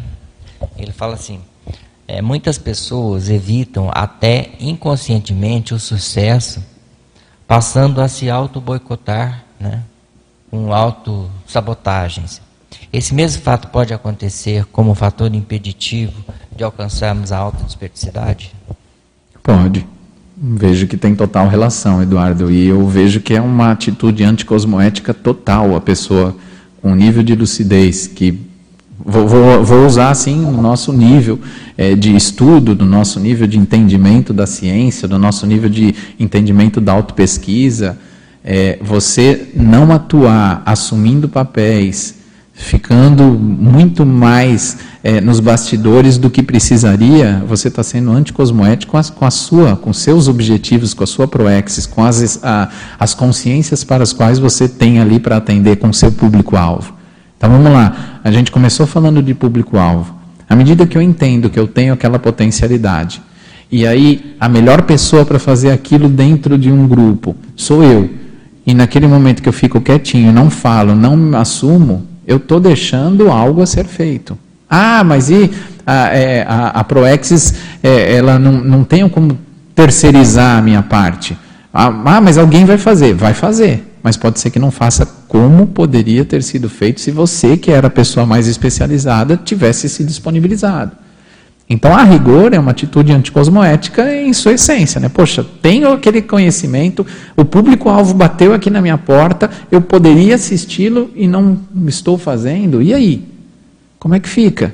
Garanto que lá, quando você for fechar seu balanço, suas contas com é, o, o evoluciólogo, vai chegar e vai mostrar assim: Ih, rapaz, olha aqui a parada, surgiu a oportunidade e você declinou. A gente vai errar? Vai errar. Tem um, uma, um conteúdo do, do manual da ProEx, na página 57, é, que o professor Valdo fala o seguinte: o ideal é não deixar o erro acontecer. Mas, no parágrafo de baixo, ele fala: mini fracassos. Contudo, muitos completistas existenciais aprenderam com seus próprios erros. Porque dois ou três pequenos insucessos ou mini fracassos podem estimular e desafiar mais profundamente a pessoa a chegar no complexo. Então é fato. A gente não está aqui falando que vai ser tudo céu de brigadeiro, a gente vai errar. Agora, se eu tiver um mini fracasso lúcido, entender, vou usar o exemplo de novo, né? aquele exemplo que a Simone deu. Se aquilo foi, ela, ela se sentir, puxa, eu errei, podia ter feito diferente.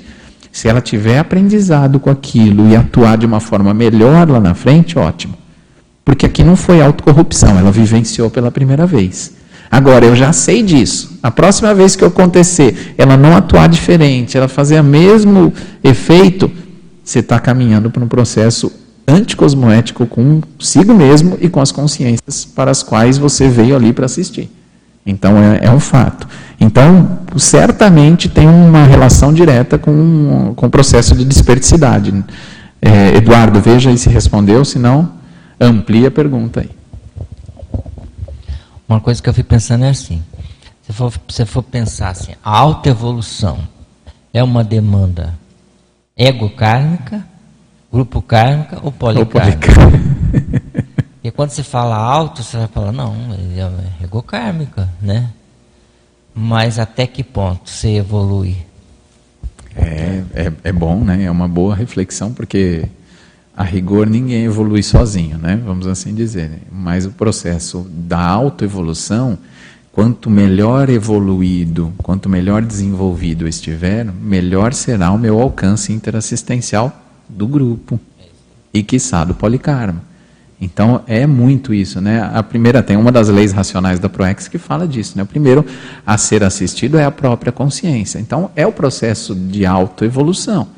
Eu estou começando a entender, eu refleti, eu vi que a Proexis tem um alcance, mas eu estou primeiro me capacitando e quando a gente fica capacitado, cada vez mais a gente consegue ter uma abrangência, né? Olha, chega mais pessoas, a gente vai ser chamado para mais, é, para ministrar mais palestras, para ter um alcance maior. E aí você se dispõe com a sua autocapacitação, com a sua autoproexis, com seu experimento, seu labicon, para ajudar as pessoas a fazerem o processo evolutivo, a caminharem nesse processo evolutivo. Então é, eu vejo que é, é, muito por esse fluxo, né? pensando no, no passo íntimo e no passo da interassistência. A gente trata muito é, a, a, a, programação existencial, isso a gente fala direto na Apex, que quando a gente consegue conceber que o nosso. É, é a gente tem essa máxima, né? Faça do seu problema uma oportunidade assistencial, uma oportunidade de assistência. Quando a gente consegue superar isso, a gente está trabalhando na auto, no autodesenvolvimento, na autoproexis, mas pegando aquilo que a gente está vivenciando, para o qual nós fomos submetidos e fazendo, é, oportunizando que outras pessoas sejam assistidas. Se eu fizer do meu problema, quantas pessoas que a gente já viu aí, ah, uma pessoa perdeu é, um filho, ou por um, por um tema específico a pessoa pode ter duas escolhas. Ou ela vai ficar chorando a vida inteira, e tem gente que chora a vida inteira, num apego daquela consciência, ou ela vai olhar e vai falar assim: bom, perdi meu filho, tem um processo evolutivo ali, Qual é o aprendizado disso? Será que eu posso ajudar outras mães a não perderem o filho? Pode ser esse o objetivo de vida dela? Pode ser essa a proexis dela? Pode. Agora, se ela ficar só nela, não sobrepairar, não aqueles passos que nós falamos, ficar no alto conflito, ficar num hétero conflito, uma briga eterna, aquela pessoa que tirou a vida do meu filho, não pode não proporcionar o caminho que ela deveria estar seguindo. Então, é, essa relação auto-proexis e hétero-proexis, grupo-kármica, policármica, ela é muito rica, né? É, são os passos, né? Tem um outro aspecto também que eu queria que você, você puder explorar um pouquinho, comentar, que é o seguinte, dentro da, do processo de conflito, né, interpessoal, uhum. muitas vezes o que está por trás é uma competitividade. Ok. E aí, se você for pensar do ponto de vista de ProEx, as ProEx não são concorrentes. Uhum. Uma, de jeito nenhum. Nunca uma ProEx vai anular a, a, outra ProEx. Ah, não, ou eu ou ele. Sim. Um dos dois vai ter que ser, é, vai ficar no incompletismo. Para eu conseguir a minha, eu vou ter que ultrapassar dele. Não existe isso não existe. ProEx. Não, não existe, existe, concorrência de ProEx. Você poderia Posso, entrar pode. nessa questão do conflito, né, da competitividade e que gera esse conflito sim, e essa sim. condição da ProEx? É, para aquela pessoa que nunca leu, precisa ler as 14 leis racionais da ProEx, porque ela vai versar sobre todos esses pontos e um deles, né, a, a questão é, da, da ProExis, ela é única, né, de cada consciência. Então já cai por terra qualquer questão que eu vou ficar numa competitividade, porque eu tenho o meu quinhão a ser atendido com as consciências e aquela outra consciência tem o outro quinhão. Então, é, pode ser complementar, um pode ajudar o outro, sim, mas é único, né? É, é daquela consciência. E um outro ponto que eu gosto muito das leis racionais da ProEx, eu falo muito, é a questão da execuibilidade. Uma das leis racionais é a execuibilidade. A execuibilidade, até, eu acho que vale a pena fazer a leitura, que eu sempre cito esse tema, é na página 21, até deixei aqui a lei, a nona lei da Proex, a lei racional da Proex, da execuibilidade. Ele fala o seguinte, professor Valdo, toda Proex é plenamente execuível ou factível, e aí vem uma palavrinha, um, um, um trecho que eu acho importante, com razoável folga. Primeira vez que eu li isso, eu falei assim, é, não tem como né, a gente ficar se esquivando, porque se ela é execuível, factível e com razoável folga, não dá mais para ficar reclamando de que, ah, está muito difícil. Eu, eu, uso aquele exemplo do caminhãozinho, né, de, ah, é muito pesado, é, o meu caminhãozinho não vai aguentar. Faz duas viagens, faz três viagens, mas é execuível, dá para você fazer esse passo. O problema é que no primeiro desafio, na primeira rixa, na primeira discussão, a pessoa entra na conflitividade ou na interconflitividade e travou. É, ela não avança no processo proexológico dela, no processo evolutivo. Por quê? Simplesmente ela entrou num processo de competição, num, numa realidade de um conflito que, por não sobrepairar, aquilo que a gente falou no começo, ela vai entrando cada vez mais e pode entrar numa realidade de incomplexes e não para aquilo que a gente falou aqui, dessa interação auto-anticonflitividade e complexes. Então, eu vejo, eh, Hernani, com a sua pergunta, que assim, é, a, o voluntariado, pegando o exemplo do voluntariado, ele é uma oportunidade ímpar quanto ao processo evolutivo. Por quê? A gente tem consciências de todo tipo, consciências com muita capacidade, capacidade, habilidade, desenvolvimento, intermissivistas, né? Os intermissivistas estão aqui, só que a gente está aqui para aprender. A gente tem uma oportunidade ímpar, porque as consciências que estão ali, elas não vão, na grande maioria, furar o seu olho, elas não vão te prejudicar, está todo mundo querendo melhorar. E à medida que a gente está querendo melhorar, a, a, oportunidade que é um voluntariado, onde você está ali, vou poder falar com a Terezinha, falar assim, ó, oh, Terezinha, isso que você me falou não pegou bem, eu não senti bem. Dá para você pensar de uma forma diferente? Ou o que, que você quis dizer com aquilo? Quando a gente aproveitar de fato um, um voluntariado para tirar proveito quanto à evolução, aí sim a gente está alcançando um nível muito legal. Porque é na veia. Eu estou ali discutindo, a Simone me fala, a Simone me fala alguma coisa, a Simone me fala outra coisa, e, e cada um vai trazendo é, uma forma de pensar diferente. É interessante isso que o professor Nani falou, né, da questão da competitividade. Eu, eu sempre penso nisso, né, nessa questão de singularidade. Agora, sim, existe também aquela questão que também tem essa questão da autoconflitividade, ah, o embate pela razão, né, Caio? Eu queria que vocês é, explanasse um pouquinho mais sobre isso. É. Porque você vê assim, a, geralmente, né, quando você está trabalhando com duas consciências assim que tem um certo discernimento, claro que ali nesse momento pode estar na ausência do discernimento, uhum. mas aí você percebe assim que os dois estão errados, né? Os dois estão corretos, se você parar para avaliar sim, é, sim. o que está acontecendo no cenário, mas assim se percebe também que existe um embate ali às vezes por um detalhe da razão, né? Então, se você puder compartilhar Sim. sobre isso. Eu sempre eu gosto daquela expressão que é antiga, né? Você tem razão, mas vai preso assim mesmo, né? É, é, é, uma máxima, né? Muitas vezes eu tenho razão e se você olha pela aquelas duas, vamos supor duas consciências discutindo ali, né? As duas têm a razão pelo ponto de vista que elas têm, e as duas perderam a razão pela forma como estão fazendo. Então, é, é difícil às vezes, né? Se alguém não abrir mão, ou se os dois, as duas consciências que estão ali em um conflito, não abrirem mão, não entenderem, peraí, o que, que tem por trás disso? O que está minando esse trabalho? Será que tem um assédio que, se minar a relação dessas duas consciências, algo que poderia ser muito mais efetivo não vai acontecer? Aí entra a realidade multidimensional, a percepção é, parapsíquica. Deixa eu, o que, que eu estou sentindo aqui? Que, que eu estou discutindo? E às vezes é tão pequeno. De novo eu falo de sobrepairamento. Se você vai olhar o que A ou B estão discutindo, às vezes é um detalhe do detalhe. Mas aquilo tomou uma proporção que travou todo, travou dois e pode travar um projeto, pode travar uma instituição, pode travar um monte de coisa, porque duas consciências estão querendo defender o seu ponto. Aí o papel do grupo é fundamental, né? Porque às vezes entra numa, numa colisão onde aquelas duas consciências vão precisar de um apoio para resolver aquela temática, né? Porque por si só não vão conseguir, porque entraram num nível de conflitividade que travou.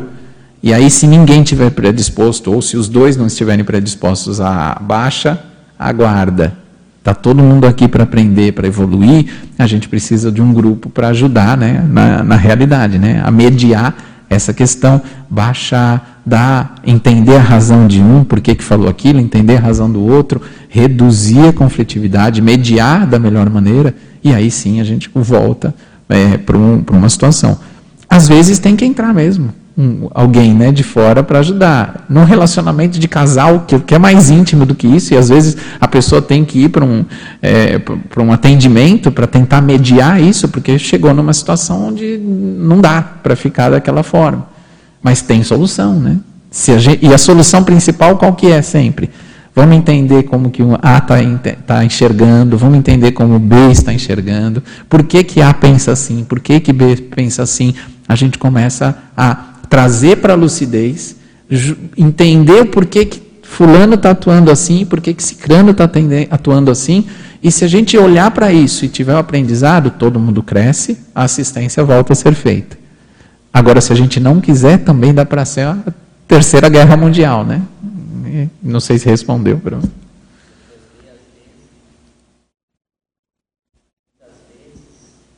A, a pessoa mais conflituosa é aquela que tem razão, né? Sim. Por exemplo, a pessoa ela foi vítima, aconteceu alguma coisa e a demanda dela, a reclamação dela é legítima. É legítima. E aí ela é, ela é conflitiva porque ela não consegue perdoar, ela não consegue sobrepairar, Isso. ela não consegue ir em frente. Ela, às vezes ela não consegue nem se perdoar por ter, ter se submetido a uma determinada condição. Sim, sim. Então o conflito fica lá, né? E, e, aí a pessoa, às vezes, ela até a pessoa que gerou, por exemplo, aquela, aquele problema para ela, já evoluiu, já não tem mais aquele conflito e ela continua no conflito. Na auto, Isso né? é um processo de autovitimização. Né? Exatamente. É. É, e, e, é interessante que a gente escuta às vezes isso, né? A própria pessoa que gerou aquela situação, quando ela, a gente chama a lucidez dela, ela fala assim: não, eu sei que eu errei nisso. Eu sei, eu entendi que eu fiz da forma diferente, mas aí a pessoa volta a defender é. o ponto dela. É. tá tudo certo, a gente entende que tem o mas, mas baixa a guarda. Vamos tentar resolver a situação, porque você tem razão, mas a forma como está sendo feita não está adequada. Então é, é, é bom para pensar nisso. Né? A ideia aqui da, da, desse conteúdo, a gente já está chegando aqui no fim, né? é pensar sobre isso, essa interação. Quanto de auto-anticonflitividade eu consigo colocar no meu cotidiano para arrumar o complexes? Garanto que você não perde nada se você ativar o modo auto-anticonflitivo pensando que você tem algo maior a ser feito. E aí fica aqui a provocação. Espero ter contribuído para todos. Não sei se tem pergunta. Temos. É, vai até Sim, 45, pode. né? Então, é, pode fazer as suas considerações finais. Tá ótimo. Eu, eu quero fazer aqui é, dois convites. É, a gente. Amanhã nós teremos o CDC terá o Areópago, sucessão na CCCI, vai ser o tema que nós vamos discutir. Então, quem os presentes aqui, o pessoal do online, se quiser participar, fique muito à vontade. A gente está já com presencialidade aqui, então venha contribuir, porque a sucessão na CCCI é um desafio para todos nós. Então fica aqui o convite. E falando de complexes, a gente tem a dinâmica da PEX todos os sábados que a gente discute muito, aprofunda bastante na questão da, do completismo, da proexis e tentando ter uma boa relação e trazer ao máximo a equipe de para-proexólogos para a gente ficar próximo e entender um pouco mais tudo isso. Quero só agradecer toda a oportunidade, a equipe aqui de apoio, toda a equipe de transmissão e todos que assistiram, mandaram perguntas. Super grato aí, Hernani. É, agradecemos ao professor Caio e a todos que participaram. É, hoje nós tivemos 57 espectadores simultâneos, 210 acessos no total e nove presenças aqui no tertuliário. É, o nosso próximo Epicentrismo em Debate vai ser o tema Prelúdio de Curso de Campo Energo Parapsíquico, professora Iara. Então, muito obrigado a todos e até a próxima.